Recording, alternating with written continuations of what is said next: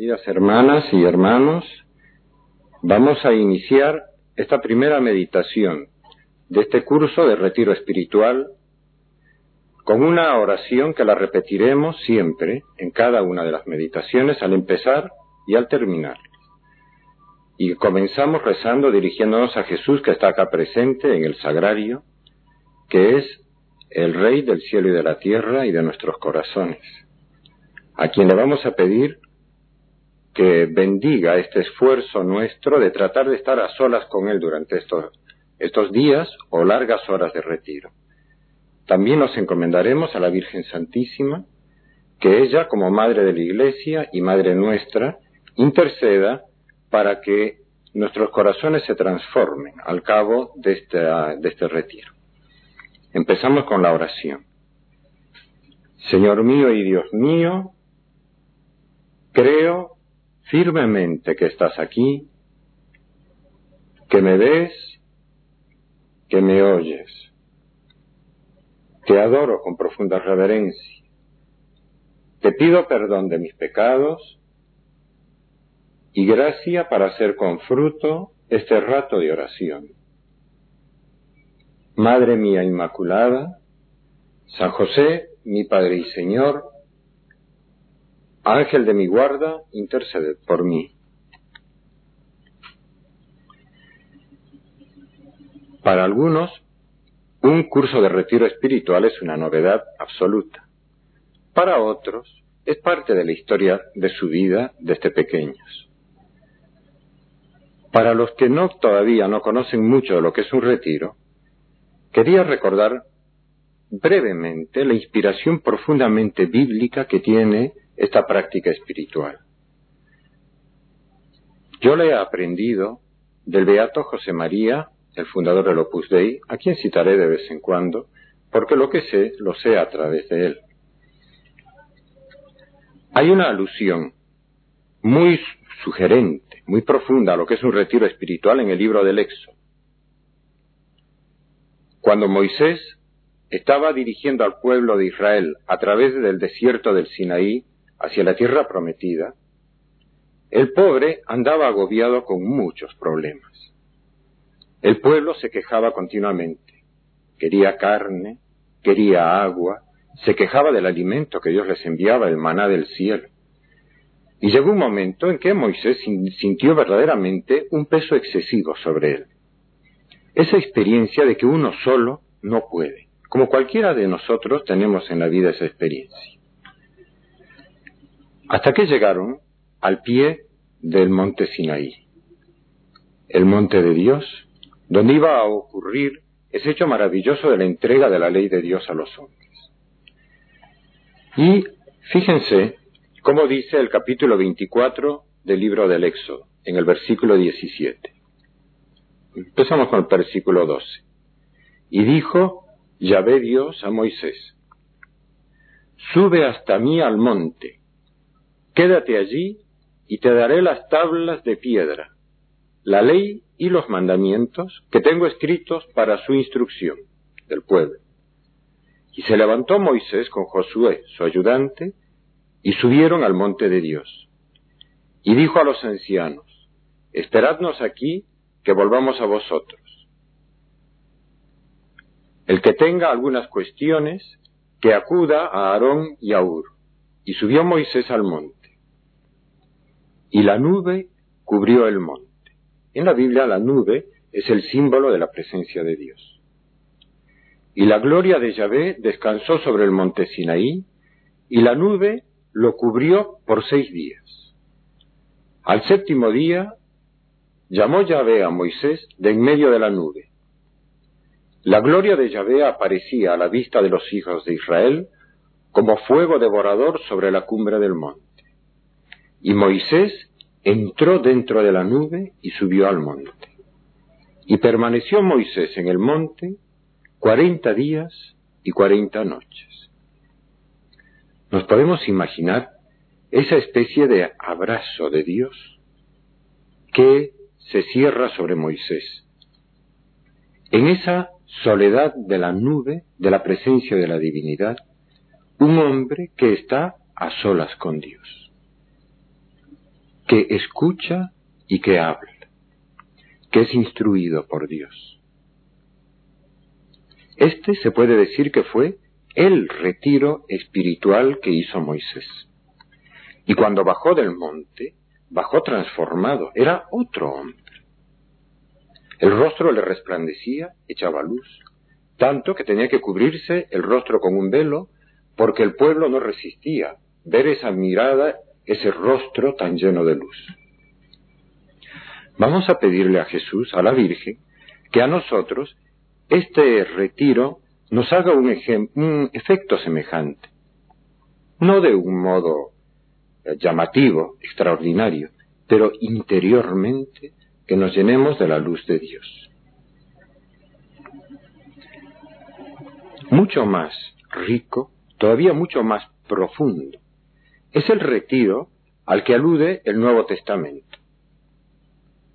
Cuando ya no era en medio de una nube y todavía como a tientas que el hombre hacía su retiro con Dios, sino cuando Jesús, Dios hecho hombre, ya está en medio de nosotros. Y dice el Evangelio repetidas veces que Jesús tenía la costumbre de retirarse. Esa palabra es bíblica. Por ejemplo, San Marcos en el capítulo 6, en el versículo 30 dice, Y Jesús les dijo, Venid vosotros solos a un lugar apartado y descansad un poco los invita a estar a solas con Él. De hecho, hay un pasaje en San Lucas, en el capítulo 5, en el versículo 16, que dice, en el original griego es muy sugerente, que Jesús dice, me hipocorón, se retiraba, en una expresión verbal que significa que tenía la costumbre de hacerlo con frecuencia. Se retiraba a un lugar tranquilo, como en el que nosotros en este momento estamos, para estar a solas y se llevaba a los discípulos, probablemente algunas veces también a las santas mujeres, que gozaban de la compañía de Jesús. Este es el espíritu con el que vamos a hacer este retiro. Me traje una obra publicada no hace mucho, que es el retiro espiritual que predicó Monseñor Christoph Schomburg. Para los que no conocen mucho del mundo de la teología, es el actual arzobispo de Viena, fue el redactor jefe del catecismo de la Iglesia Católica y el Papa Juan Pablo II le pidió que le predicara en el Vaticano al Papa y a toda la curia el retiro espiritual de 1996.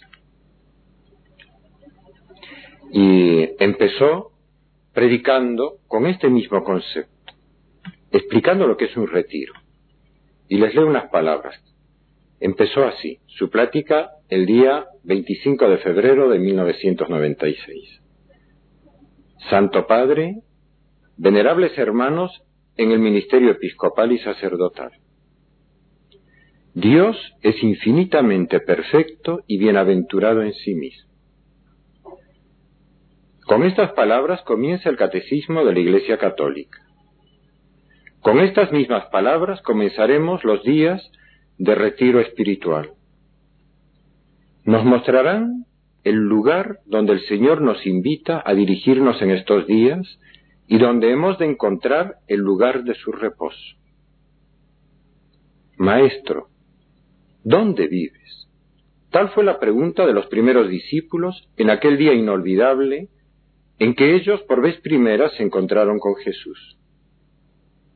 Y él se volvió, los miró y les preguntó, ¿qué queréis? Maestro, le dijeron, ¿dónde vives? Y les respondió, venid y ved. Y se fueron con él, vieron dónde vivía y pasaron aquel día con él. Eran como las cuatro de la tarde, dice San Juan.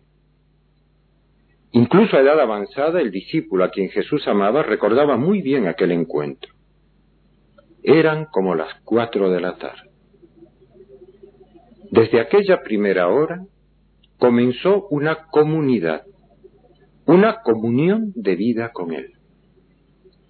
Comenzó la iglesia. Pues, ¿qué es la iglesia sino una comunión de vida con Jesucristo? Como dice el documento Catequesis Tradende.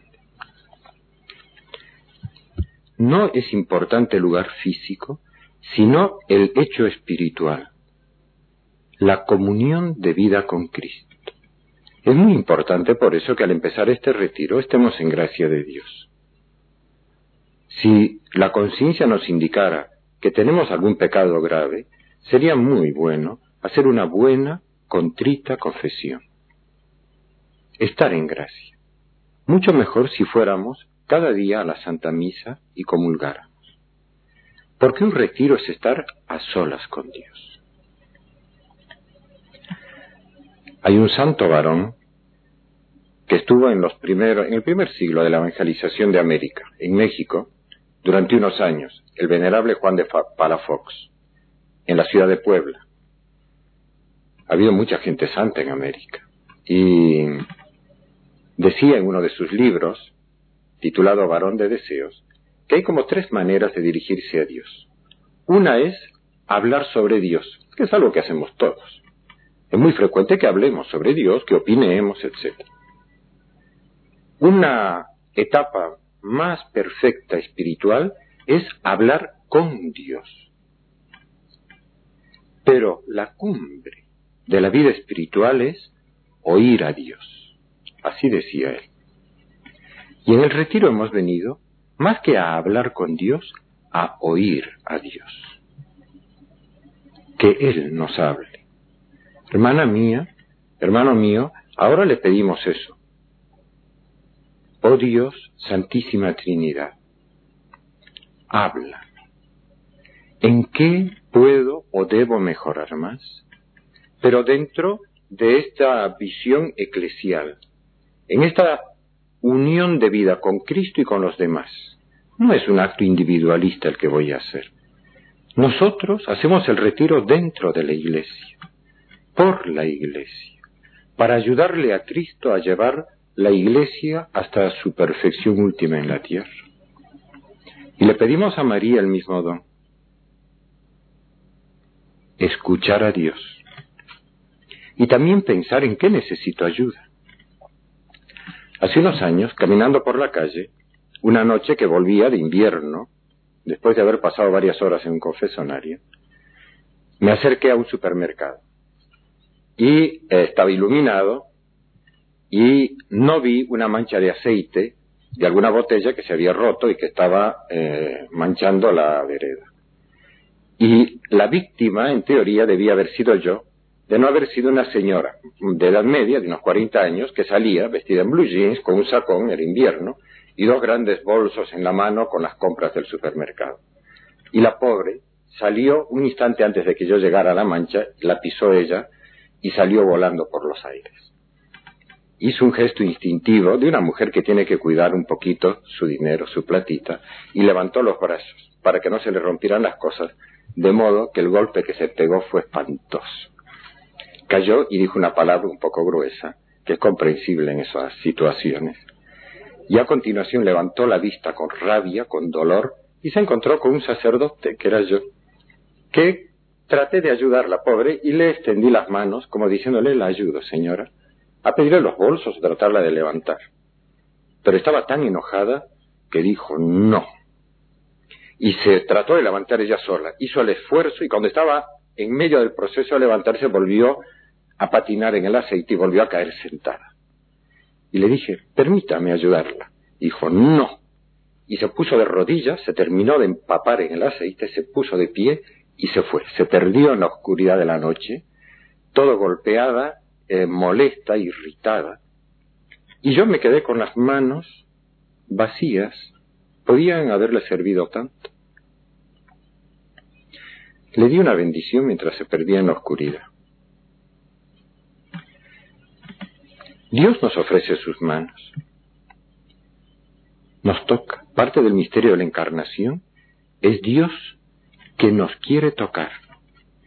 En San Marcos, en el capítulo 1, en el versículo 31, se nos cuenta que cuando estaba enferma la suegra de Pedro y Jesús entra en la casa de Pedro, Le contaron que estaba enferma y dice literalmente el texto, se acercó y tomándola de la mano, la levantó.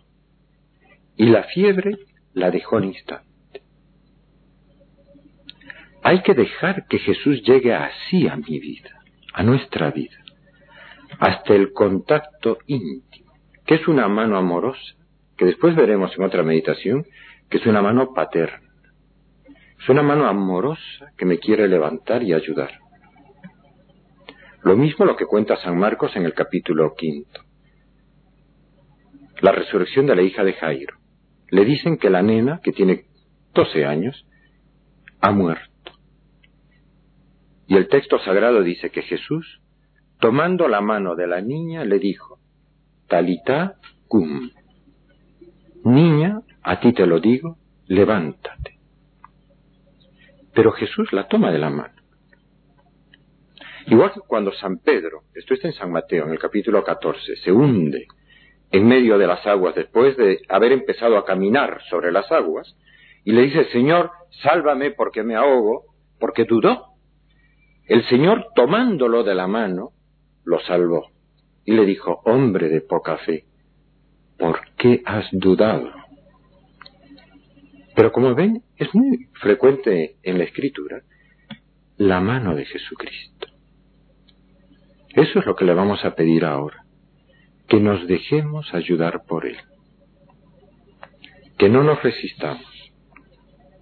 El beato José María, escriba de Balaguer, había hecho poner delante de su cama, para leerlo todas las noches antes de irse a dormir, una pequeña leyenda que decía, Aparta, Señor, de mí lo que me aparte de ti.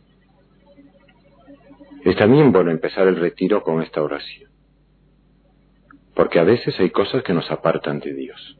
Cada uno tendrá que pensar qué. Y para terminar, quería leer una invocación al Espíritu Santo, que también es del Beato José María, que le escribió cuando él era un sacerdote muy joven, de 32 años de edad, allá por el año 1934. Ven, oh Santo Espíritu, ilumina mi entendimiento para conocer tus mandatos. Fortalece mi corazón contra las insidias del enemigo, inflama mi voluntad. He oído tu voz y no quiero endurecerme y resistir diciendo después, mañana. Num chepi, ahora. No vaya a ser que el mañana me falte. Oh espíritu de verdad y de sabiduría, espíritu de entendimiento y de consejo, espíritu de gozo y de paz. Quiero lo que quieras, quiero porque quieres, quiero como quieras, quiero cuando quieras. Que la Virgen nos ayude a tener esta sensibilidad espiritual y esta buena voluntad. Terminamos rezando delante del Sagrario del Santísimo. Te doy gracias, Dios mío, por los buenos propósitos que me has comunicado en esta meditación. Te pido ayuda para ponerlos por obra.